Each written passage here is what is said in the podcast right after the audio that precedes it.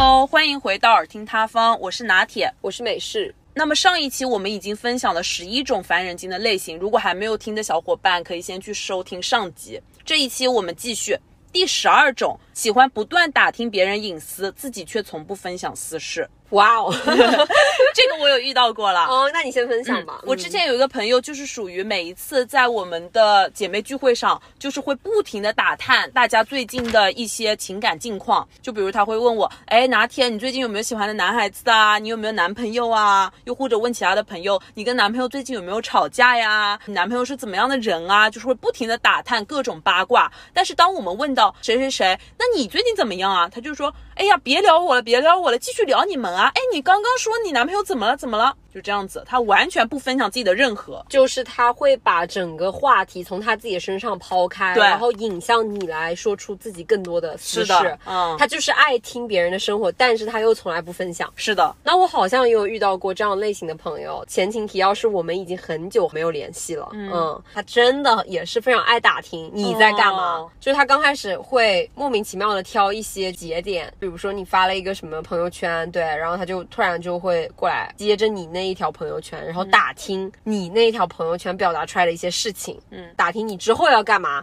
打听你的什么步骤，打听的非常详细、哦，就是很好奇。很详细哦，嗯详细到感觉像你的人生规划师。就是我敢打保票，就他问出的那些问题，基本上连我妈都没有这么关心。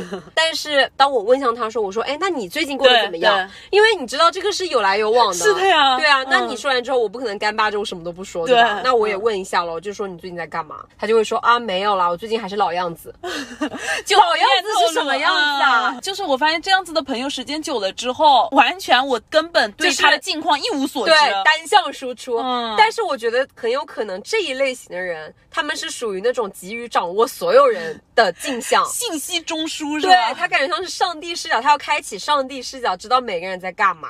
怎么搞？他要当间谍还是当卧底啊？但是就是大家都不能知道他在干嘛。而且就是感觉这些人总是会给人一种感觉，他会拿着我们这个八卦去跟别人讲，索取更多的八卦。对，是的。但是我觉得这个时候会不会有听众朋友说啊，那他可能就是单纯的关心你啊，是不是你想太多了？但是真的太好奇了，你知道吗？就是他表现出来的那种八卦欲，完全不像是普普通的朋友之间的关系。我可以跟大家说一下，为什么我觉得他不是简单的关心你。嗯比如说，你的这条朋友圈带的情绪性的价值是负面一点的，就比如说你可能最近心情不太好，对，他就要详细的扒出你心情不好的后面的背后的一系列原因。如果这个朋友他是关心你，他的 focus 的点在你这个人身上，在你这个人的情绪上，就是在于怎么样帮你疏解。对，在于怎么样帮你疏解。那这个时候，他可能更多的是止步于此，就止步说我知道大概了你为什么心情不好的原因之后，那我就是给你疏导一下，更多的就是 focus 在你怎么缓解，就是说是啊你怎么样怎么做，你可能多出去散散心啊，就给你一些这种建议，就他可能真的关心你。但是每次你说完哦我情绪不太好之后。他就完全没有 care 你，那你情绪不好怎么办？他扒出更多啊，那你为什么情绪不好呀？你情绪不好的原因是什么呀？然后就巴拉巴拉巴拉问很多，对，然后就扒到你前两年都在干嘛，所以就是大家可以分辨一下，我觉得，嗯，好的，那第十三种讨厌的类型就是见不得别人比自己过得好。太有发言权了。好，请说。还是有一个朋友，嗯他见不得别人过得比他好的一大原因，就是在于他是属于很有竞争性的那种人，就是不知道为什么这一类人他就总觉得身边的人都在跟他竞争，对，都在跟他竞争，就好像就身边的人都是对手，嗯就我不知道哪里来莫名其妙这么多敌意，就好像你只要出现在他人生里面，就是要跟他比赛来的。比如说打一个比方，他自己最近进入了某所研究生的院校，然后他自己可能就是晒了一个他自己自认为很满意的成果之后，大家都会给他点赞，然后这个时候你只要给他点了赞，他就会来问你说啊，那你最近考到哪里去了？哦，对，然后他就会说，那你研究生要准备干嘛？那你升不升研啊？就是你如果不升研的话，那你如果进工作单位了，那你工作找得怎么样啊？他就是会扒这种指向性很明显的问题，就是感觉好像很想知道你下一步的动向是怎么样了啊？你下一步的人生的阶段是进行的怎么样了？对，就感觉自己不想落下。首先他自己不想被落下，其次他不想做的比你差，再怎么着他也要做的比你好，就这种感觉。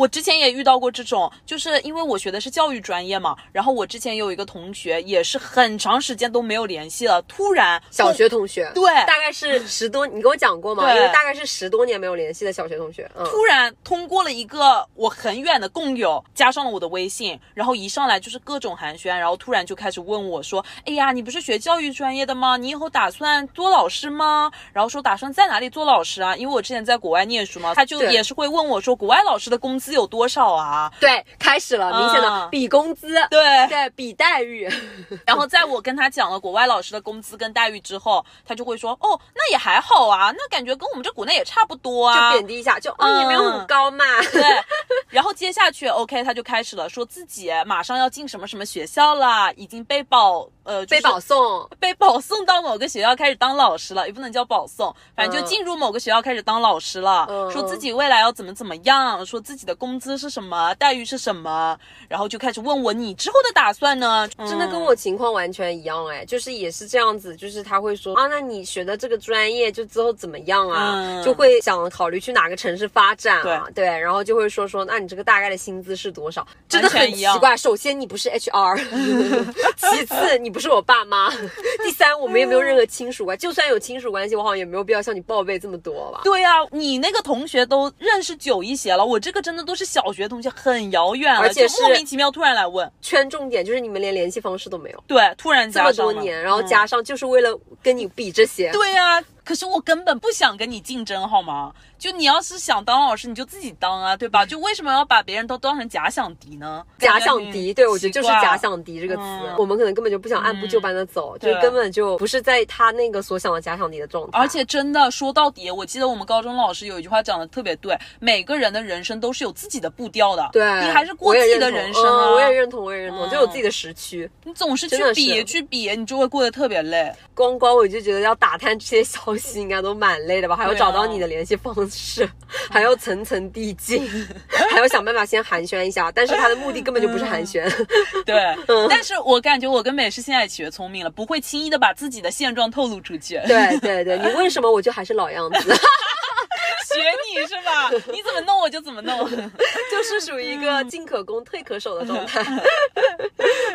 哎，我现在学到了一点，就是大家就这样啊，如果有任何人想知道你的动向，想套你的话，那你就说那你呢？或者说还是老样子，还是老样子，然后一笔带过去，那你呢？我比较想知道你，我们来聊聊你吧。好的，那第十四类烦人精的类型就是情绪不稳定、莫名其妙的人。哦，我真的过了这么多年，我还是想发出一个疑问，就是我当时有一个同学，真的，我跟他因为是同一个地方的嘛，然后我们当时一起到外地去念高中，所以我们每一次周末回家的时候都会拼车，就是比如说这周是他爸来接，下一周是我爸来接，这样一起拼车。然后突然到了有一个星期，那一个星期我好像是因为什么事情要提早去那个学校，然后我就发现提早去了那个学校的时候，发现在车上他态度就有点不太好了。哎，我还挺不好意思的，我觉得说是不是因为我提早去学校了，他有点不开心了。然后我还问他了，我说怎么怎么样，他说没事没事。结果我就发现到了那一个星期的大概周一还是周二吧，我去找他讲话，他就不理我了。就完全不跟我讲话，就比如说我去问他，哎，小 C 小 C 不鸟我，就是直接走开，整个脸就是冷脸，然后其实你们在发生这个矛盾的前面的过程当中，完全没有发生任何的事情。就只是这一件提早来学校的事情啊。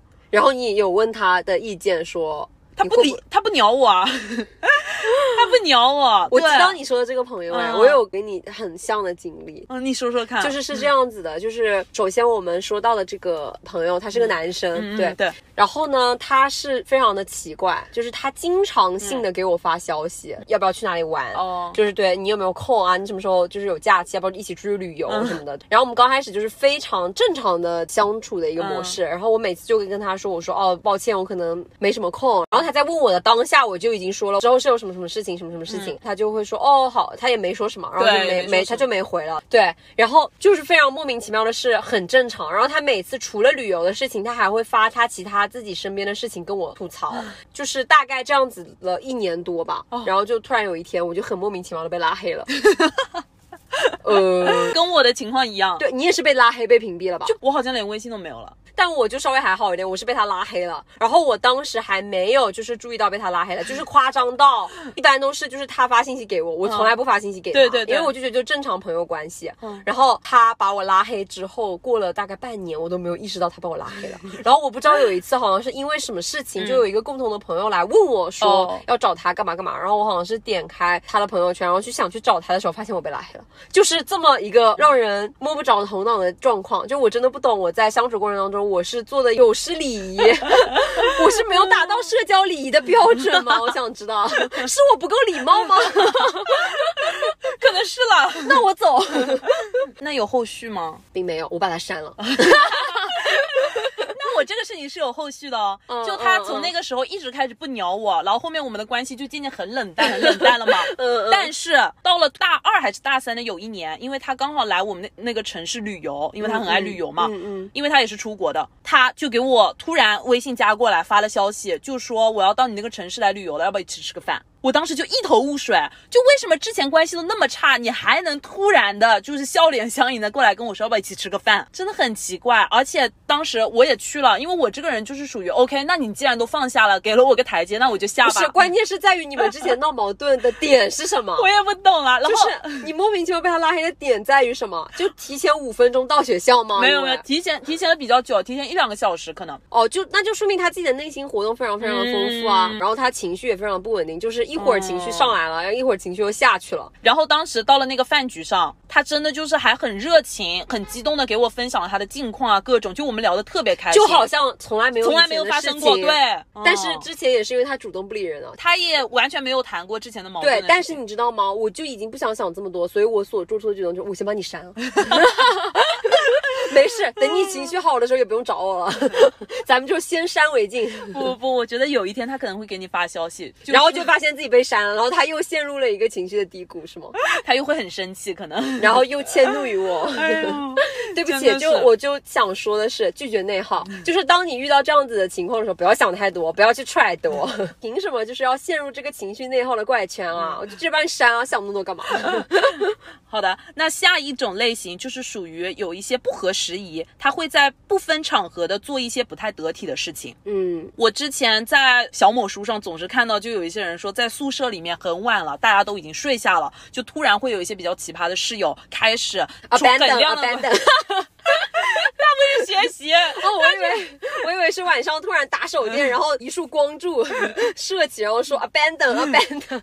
它是一柱光束，但是是一柱、呃某音的光束，就开始很大声的刷视频，边刷视频，它可能还伴随着一些笑声。还有一点就是，有一些人会大晚上的在那里跟男朋友还卿卿我我的打电话，有啊有啊，嗯，就很不合时宜，大家都已经睡下了，就还在那里打。有啊有啊嗯，，然后我之前是还遇到过一个，之前有一个朋友来我家玩嘛，哎，我爸妈就觉得说礼貌性的就带他一起出去吃个饭。我们家呢是属于那种，因为我妹妹年龄还比较小，她也在饭桌上，我妈为了培养起我妹不玩电子设备的一个习惯，所以在饭桌上我们都是不玩手机的。嗯嗯我也是提前跟我那个朋友讲了，我说哦，你等一下最好吃饭的时候不要经常弄手机，因为我妹妹在，因为我妹妹会说哦，她都在看手机，那我也要看动画片。但是呢，到了那个饭桌上，她还总是总是在摸手机哦，就感觉有一些尴尬。她那个手机真的就是放在台面上，然后哎一下又有消息，嗯，又开始弄手机，夹两口菜，一下又开始弄手机。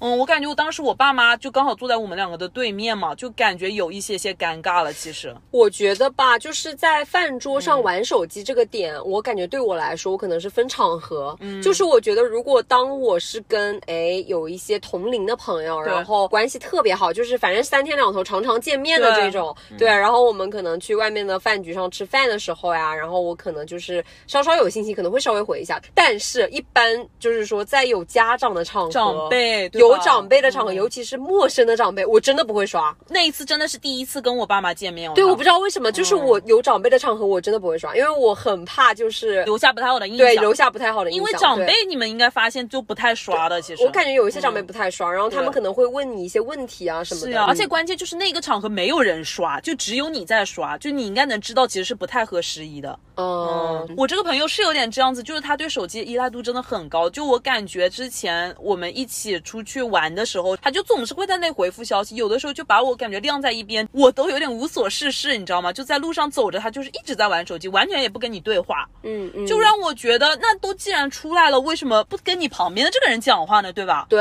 是的嗯，那第十六个我想分享的就是那种爹味十足，觉得自己什么都懂，想要教你做人的人。天哪！嗯，这你有没有遇到过？哦，有哎、嗯。就是我有遇到过有一个吧，反正就之前我有提到过，说我在飞机上坐我邻座的一个男生，当时这个男生嘛，他就是很自来熟，就是属于那种好像确实也又属于有点没有边界感的那种。然后当时他坐在我旁边，我们在就是用自己的 pad，然后看电影嘛。这个男生奇怪的点就是在于他看着看着他那个电子设备就屏幕就完全黑了，然后我有嗯。用余光看一下，他没有在睡觉，他在看我的 pad 上面的电影，就两个人等于一起在看电影，对他，而且他是整个头都转过来，这时候我已经不用我瞟了，就他整个身子都已经转过来在那里看了。啊，对，就好像跟我认识一样，在那里看，我完全就是很尴尬，我不知道说什么。对然后他突然这个时候就开始跟我说：“哎，这个电影是不是很好看啊？”然后我就不得不拿下我的耳机，然后就说：“我说嗯，还行吧。”然后他说：“哦，我之前在抖音上有看过，就有好多这样子的解析片段，特别有意思。”然后就开始跟我聊这个电影。我以为他稍微聊两句之后，我就直接我就其实有点不想聊了，我就跟他说：“我说哦，这部电影叫什么名字？嗯嗯，你可以到时候回去打开看，因为我有关注到他自己是有下其他电影的。”你已经很委婉。对，然后我当时想的就是不要再跟我聊了。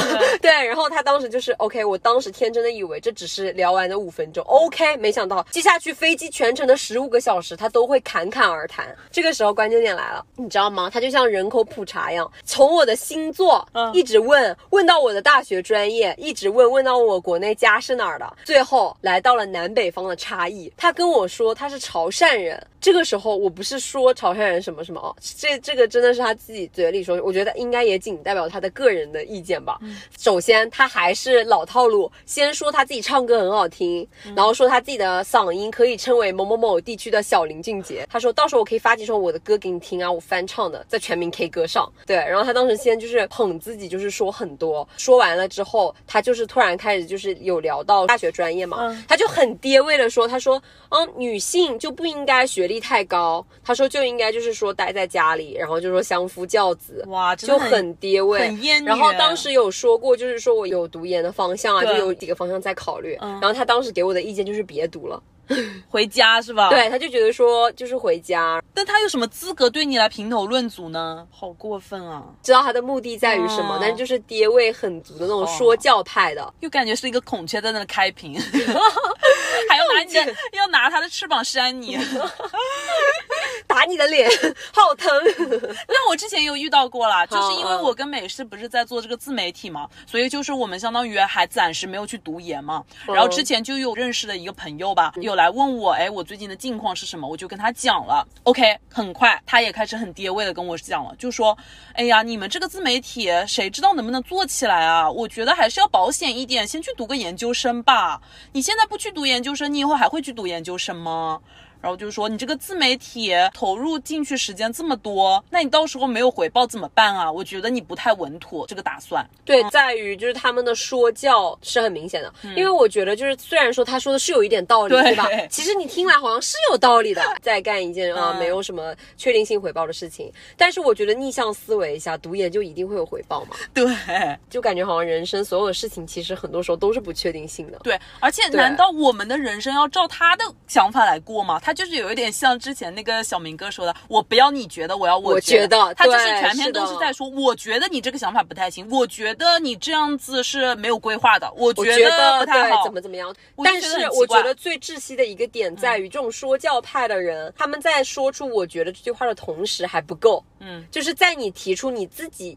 开放性的想法的时候，嗯他要打打压你，就是他要让你觉得你的这个想法是不对的，是的是不正确的，嗯他的想法才是正确性的，就是方向上是正确的，为他而为他而大，这种感觉就是为他为正向的导向。你的经验还不够，一定要听他的。对他吃过的盐比你吃过的饭都多，你一定要听他的。但是关键在于嗯我们是同岁啊。对啊，而且就是你想给出建议没问题，但是你不要用这种说教的形式，是啊来全盘的否定别人。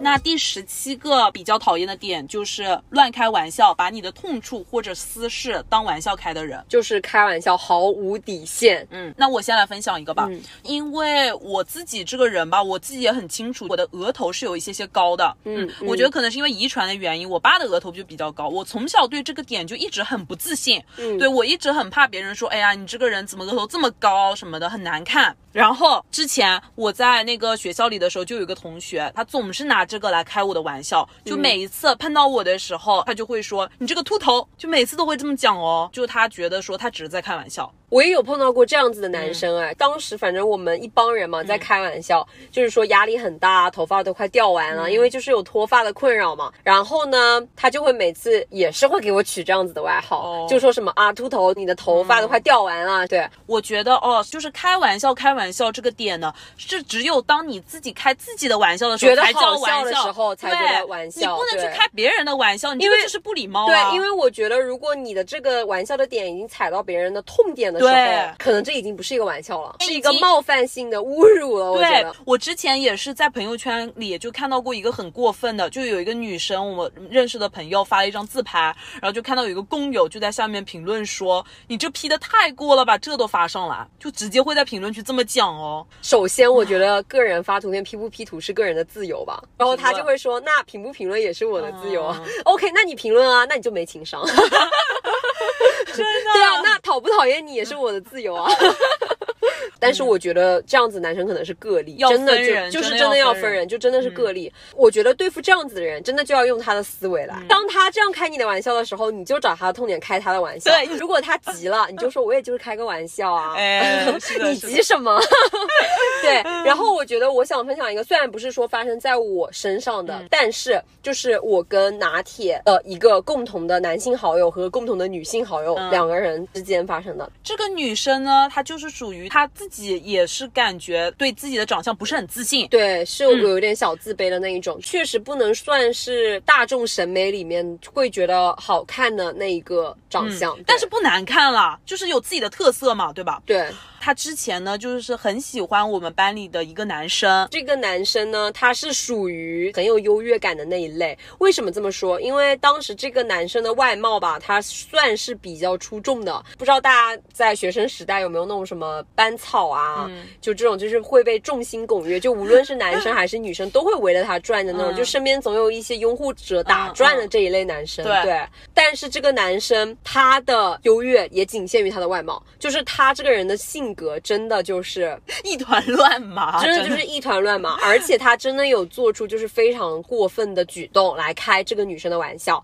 对。当时不知道因为什么原因，就是全班同学都知道了这个女生喜欢这个男生的事情，并且传到了那个男生的耳朵里面。对，但是这个女生喜欢这个男生的举动，并没有给这个男生造成任何的困扰，只是说她把这份喜欢就放在了心里。但是不知道当时是什么情况，反正就是那些男生都知道了这个事情。对，然后故事的这个男主人公知道了这件事情之后，嗯，他觉得非常非常非常生气，很羞辱，感对，觉他就觉得好像嗯很羞愧，嗯他就觉得好像说这个女生喜欢上他，对他来说是一种侮辱的那种感觉。嗯然后他当时就做出了一个举动，他为了给这个女生一个教训，他开了一个非常过分的玩笑，毫无底线。对，他去我们学校的小店里面买了一面镜子，就是大概五厘米乘五厘米的小镜子，对，就是随身携带那种化妆镜。然后他放到了那个女生的桌上。当时那个女生，因为我们一起午休回来嘛，然后那个女生看到自己桌子上有一面镜子，她也特别高兴，因为觉得好像说是那个男生给她的嘛。就送给她的礼物，嗯以为是，嗯结果那个男生，你们知道什么吗？就是故事的男主人公跟他身边所有的男生说，他送这面镜子是因为想让他自己照照自己长什么样，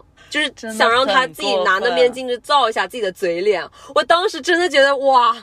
对，就是我真的整个人汗毛我也直立。真的就是感觉说，哦，你长得这样子还来追我，你有什么资格？不是，我想知道你到底在摆什么架子啊？你到底在优越些什么啊？哇！我现在讲到这个，我真的汗毛都耸起来。就为什么会有这么邪恶的一个玩笑啊？就他怎么想到的？我觉得好可怕。我根本就想不出这样子的脑洞哎！我真的想讲实话，我当时确实也以为送他一面镜子，真的是觉得是一个礼物，对，以为是就是说哦，谢谢你喜欢我。我对我以为以为也我也以为是说谢谢你喜欢我，但是好像就是在学校嘛，就没有什么别的哎没有什么可以买至少以为是发个好人卡，但是没想到他竟然而且是当众哦，把他这个玩笑的行为发出了示意，就是说买面镜子给你照一下。哇不知道现在听众朋友们听到这里会不会很震惊？有没有受到冲击？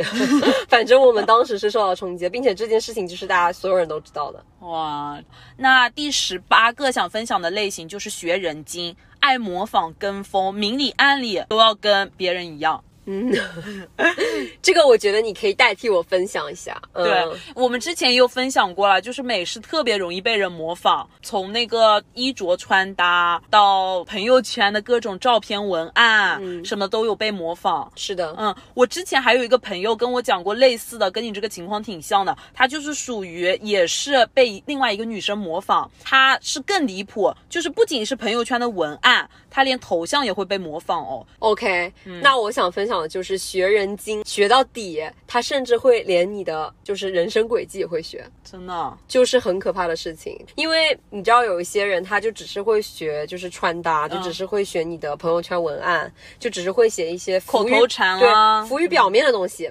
但是不知道大家有没有碰到过一类学人精，他们的恐怖的点就是在于，连你报的专业，连你想去的就是学校和你以后未来想从事的工作都会学哦。我有碰到过一个这样子的人，就是他自己本身就是完全对于未来想干的事情他是没有任何想法的。但是在你无意中向他透露了，就是你之后会干什么，或者是说你已经计划已久的想从事某一个方面的工作，或者是说你想在大学里面学一个什么样的专业，之后就会发现他有在朝你所说的这些一模一样的去做一样的事情。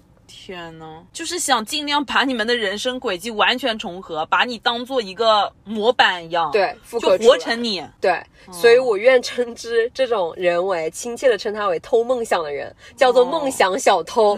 因为是你的梦想嘛，对吧？他也会觉得说，那我的梦想也要是这样子的。反正就是复制粘贴。对，但是我想跟大家说，就是我之前我不知道是真的还是假的，从玄学角度上来说，我有在网上看到有一条啊，就是说如果一直模仿，一直模仿的话，就是模仿的那个人，嗯。可能还会助长被模仿的那个人的运势。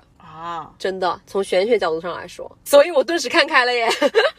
因为他们是不是相当于是那种附庸者，然后把他的运势给了一点你？但是我不知道有没有依据啊，嗯反正我是看来的，也是大家可能当个玩笑听算了，嗯嗯好的，那下一种想分享的就是说话自带官腔、领导腔调的人。这个我也有遇到过。这种人是什么情况呢？就是你只要听到过一次他们讲话，你就能分辨出来，他每一次讲话都是带着一种领导的口气，就带了一种感觉关押你一级，要来命令你的口气。就比如他会对我说：“拿铁，你研究生要去哪里读啊？”就是很像领导，你知道吗？感觉就是他每一次跟你讲话都是带着一种微服私访，对，然后看上级得起你压下嗯级的那种感觉我懂，我懂，嗯但是这个就是只可意会不可言传了，就大家应该知道的，因为我是模仿不来的，反正。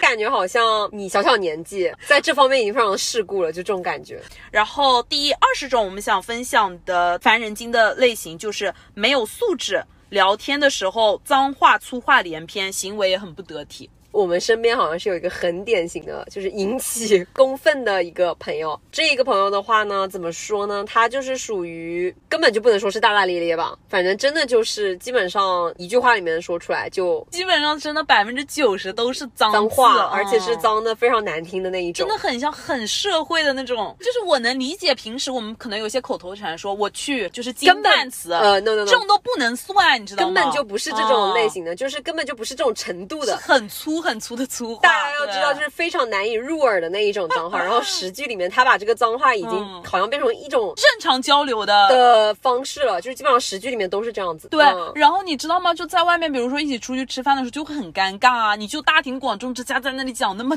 脏的脏话，就是会担心说身边的人看来你们怎么这样子讲话？我真的是每次很怕被别人听到。对呀、就是感觉会默认为哦，那你也应该是这样子的人吧？你跟他待在一起，对，尤其是声贝很响，嗯就是他骂脏话的时候，基本上就是很远都能听到，嗯就很响。最典型的有一次吧，就是我们有一个另外一个朋友，就跟他一块儿，好像是从机场回来，然后进海关的时候，他就是疯狂的，就是在跟另外一个朋友打语音的时候，就是说脏话，说很难听，哦然后就以至于就是很多人都回头来看，然后相当于人群中的焦点一样，就是大家都疑惑为什么骂这么脏，以为他在吵架。嗯然后当当时那个朋友，就是我们也是私下聊天的时候，他跟我们说，他当时就说好想就是赶快快步走，远离他，对，就好怕别人觉得他跟他是一伙的。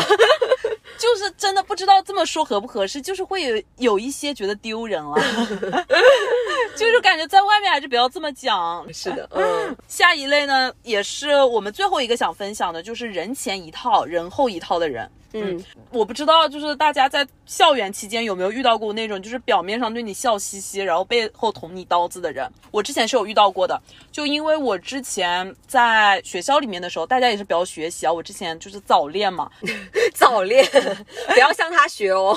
对，然后呢，当时这个同学他就是属于哦祝福，他就是还当时在我生日的时候还给我写了一个明信片哦，他就是说哦希望你跟你男朋友怎么怎么样，祝福你们，哇，真的很看好你们的感情哦。然后他每次看到我也都是笑嘻嘻的，就觉得说哇好羡慕你们啊，感觉你们的感情很好什么的。结果过了很久之后，我才知道原来有一次无意之间被老师知道了我们在谈恋爱的事情，是他举报的。是他自己偷偷去跟老师讲的。哇，这是谁啊？好好想知道这是谁啊！救命！我好像听到了一个不得了的八卦。就是他表面上哎跟你笑嘻嘻的，但他背后就是为了争取某一种名还是利，或者我也不知道他是不是对我好啊，我不知道，反正就他去跟老师举报了这个事情。可能早就看你不爽了。对，反正就是嗯对背后一套。这哎那我有碰到过一个很离谱的，嗯，这个人前一套背后一套，简直是玩到精髓了。怎么说？就是他怎么说呢？就是当时也是在学校期间吧，然后有遇到一个感觉好像还挺不错的男生。然后当时我的话是完全没有任何的意思的，嗯，但是呢，我这个身边的有一个朋友呢，他就一直怂恿我，哦他就说啊，感觉这个男生很不错啊，他说你为什么不去问他要一个联系方式？对他一直怂恿我，当时就一直洗脑似的，嗯我真的就觉得可能这个男生还挺不错的，嗯。然后呢，你记得吗？当时是你拿铁跟我刚刚所说的这个朋友，你们一块儿哦帮我去要了这个男生的联系方式。嗯然后要到他的这个联系方式之后呢，就是加过去，然后就也就是正常的就是聊天啊什么的。对，可能拿铁就是没有我其他的那个了。但是那个朋友的话，他就期间一直鼓动我，然后他还跟我说啊，你应该怎么怎么样，然后说很看好你，一定要加油什么的。然后其实背地里偷偷的他已经跟他在一起了。真的很离谱，而且他并没有告诉我们，就是他是没有走漏一点风声的。最开始的时候，经在一起，对，而且甚至他们连最后到分手都没有让任何人知道。是我们之后过了一些时间吧，我们才知道说对原来他们在一起过。对你应该记得，因为我本身嗯。刚开始的时候完全没有任何感觉，对。就是他一直在煽动我，嗯就一直在怂恿我，然后到中间的时候，他也一直用一种现在想回去应该是一种看戏的心态，对。然后还在人前一直不停的鼓励你，应该是当时我跟那个朋友一起去要了联系方式的时候，他就自己加上就开始聊了，我怀疑。，对，然后嗯到后面他就已经在一起了，而且最过分的是什么，你知道吗？嗯是我中间的时候其实就已经感觉好像挺无所谓的，最过分的是他其实在一起之后，他竟然还说啊，那你应该就是给他在课余时间送一些吃的，就是给他准备一些零食啊什么的。那个时候这个男生已经是她男朋友了。所以相当于他在这边当着我的朋友，然后他其实偷偷的已经跟这个男生在一起了，他还要鼓动我说去给他的男朋友买零食。就是看你笑话，我估计他们两个人也不知道会不会在那里讲啊，谁知道？但是我当时真的有拿他当朋友哦，嗯这真的很夸张，真的很搞笑。这个人真的是插刀，插刀教、嗯真的。教主，那我还想分享最后一个，嗯是发生在我朋友身上的事情。因为当时我这个朋友也是要在学校实习的嘛，当时因为是第一次实习，所以是他的代教老师要带他跟另一个女生两个人，所以相当是一对二。嗯，因为一对二嘛，所以要一起完成一些作业。当时就是另外那个女生，我们就暂且称她为小静好了，因为她特别喜欢竞争。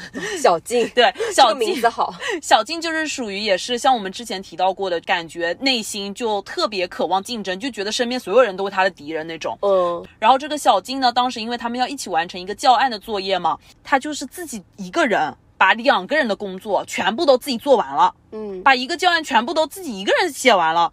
哎，我当时那个朋友就很着急了，就觉得说，哎呀，这个明明是两个人的作业，要一起平分的，那你都写完了，那我觉得很不好意思啊，对吧？嗯。然后当时那个小静就说，哦，没关系的，没关系的，呃，我今天正好有空，所以我就一起写掉了，我不会跟那个老师说的，我会跟他说是我们两个人一起做的。结果大概过了一周之后吧，我这个朋友就突然被那个代教老师叫过去了，就说你最近怎么在干嘛呀？你最近怎么感觉一点都不在状态？之前的那个作业嘛也都是小静做的，你也都不做，你是不想在这里实习了吗？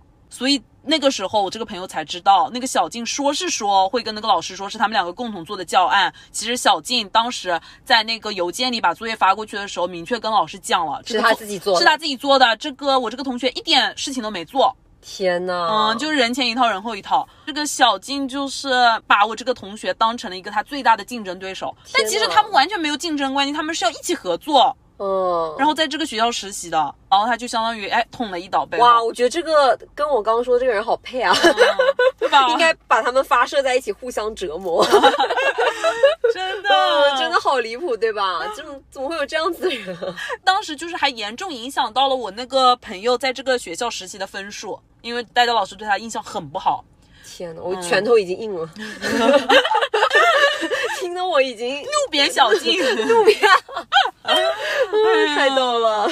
好了，那我们就分享到这里了，也是哇，我觉得我们这一期真的是有在疯狂的开麦吐槽，就是吐一吐我们这么多年 所遇到的烦人精，也不知道大家怨气，大家嗯中招了几个。对，但是我们这里的话，以上所提到的都是我们所在生活当中遇到的个例了，就是没有说针对哪一类人，嗯对就是也没有说针对谁，千万不要杠杠就是你对，对，而且也不要对号入座，也不要狂怒。对，如果大家家有除这二十一种烦人精类型以外的，也可以在评论区分享。对，欢迎大家多多给我们评论留言，然后分享你自己的故事。感谢大家收听耳听他方，我是拿铁，我是美式，点个关注不会迷路。我们下期见，拜拜。